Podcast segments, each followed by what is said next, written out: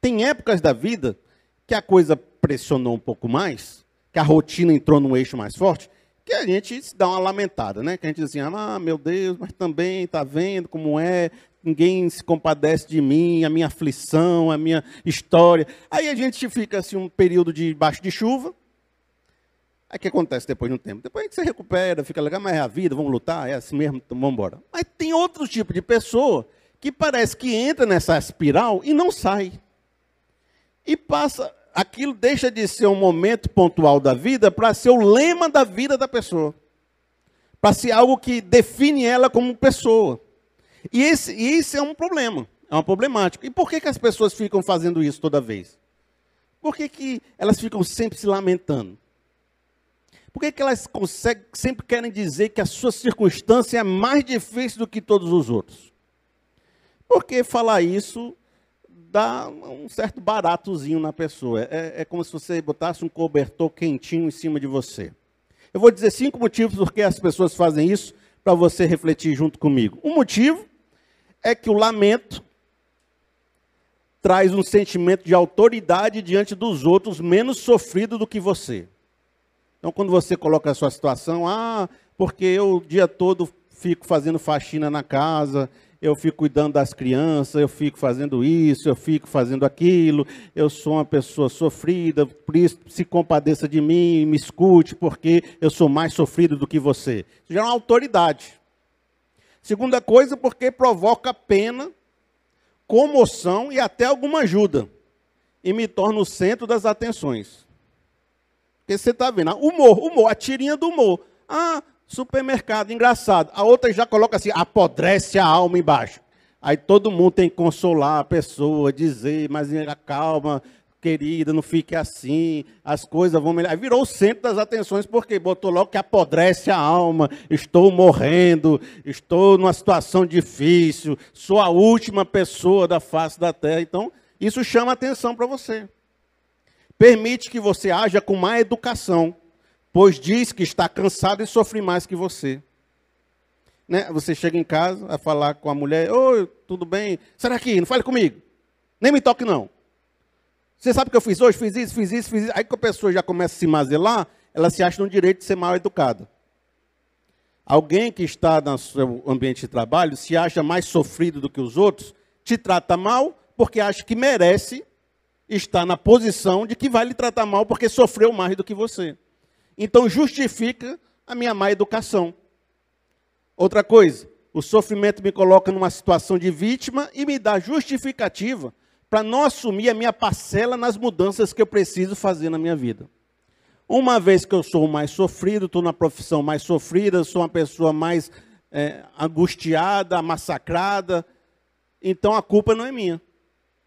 Deus está sofrido, Deus está nessa situação, a culpa é do governo, a culpa é do meu chefe, a culpa é da minha família, a culpa é dos meus amigos, mas eu não tenho culpa nenhuma nesse processo.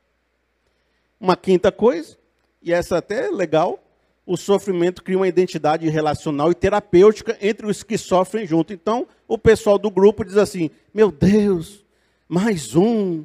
É, nós sofremos muito, aí todo mundo fica falando, aí todo mundo se sente bem, porque todo mundo vive a mesma coisa e fica um sentimento de terapia, né? Ali dentro. Tem até uma, uma irmã uma vez falou comigo que estava numa roda que juntou as cinco mulheres. Tudinha começaram a falar mal do marido. Aí falava, mas é porque meu marido faz isso, meu marido faz aquilo. Aí virou a sessão do descarrego dos maridos, né? E foi. A, a menina falou: depois dessa reunião, não sobra um casamento, todo mundo se separa. Porque se for verdade que foi dito aqui, isso aí não dura uma semana. Aí quando vê, não separou, tá lindo, tá feliz, tá junto, porque foi uma sessão do descarrego ali, foi só para expulsar os demônios fala mal, fica uma sessão de terapia, se lamenta e depois volta bem, está leve, jogou fora. Joguei fora, falei mal, joguei fora. Agora estou bem. Então existe também um lance da pessoa querer se pertencer a um grupo, aí fica falando mal. Então tem muitos sentimentos que rolam quando a pessoa fica se lamentando com a vida, e isso pode ser viciante.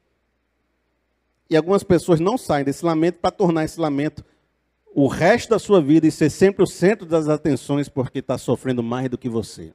Bom, aí qual o problema disso? É que isso apodrece, como diz a menina, a sua alma. No começo é só uma sementinha. É só uma ervazinha daninha. Mas vai crescendo, vai tomando parede, vai tomando janela, vai tomando porta, vai tomando a sua vida, vai tomando sua consciência. Aí você acorda pensando na mazela, almoça pensando na mazela, toma o café da tarde pensando na mazela e vai dormir pensando na mazela. A sua vida se torna uma mazela só. E você começa até a acreditar nos seus exageros, de maneira que seu exagero vira verdade para você. E você acaba se entendendo como o mais sofrido do mundo mesmo que não seja. Mas você falou tanto que você mesmo acreditou. E vejam só, muita gente que quando fala isso, né, não, estou sofrido, tenho um problema, tenho isso, estou sem dinheiro, estou sem aquilo tal. É verdade às vezes, né? A pessoa não tem dinheiro. Nem todo mundo tem condição. Você está num, trabalho ruim. Vamos supor que o seu trabalho é ruim. Você não tem dinheiro para mudar, certo? Beleza. Eu estou acreditando em você. Mas ficar mal-humorado se lamentando ajuda alguma coisa? Porque se você não tem como mudar, certo? Você não tem dinheiro, você não tem. Vamos supor que você é liso. Não tem dinheiro nenhum para fazer nada, certo? Você é liso. A única coisa que você tem é o quê? Você, né? A sua simpatia, a sua alegria, a sua disposição, o seu estudo, a sua capacidade, o seu talento. Se você amarga tudo isso, o que, que você tem agora? Você não tem nem o dinheiro e nem tu, porque tu virou a pessoa mais chata do, do ambiente. Ninguém quer ficar perto de você, que você só fala mal da vida. Você afasta todo mundo, você amarga o relacionamento, você amarga todo. Aí você, a única coisa que ele tinha era você para você vender, né, se relacionar, fazer uma empatia, acreditar na vida, promover sonhos. A única coisa que você tinha, você agora ficou triste, angustiado, chateado. Como é que está aí seu coração? Você é uma pessoa que tem vivido isso?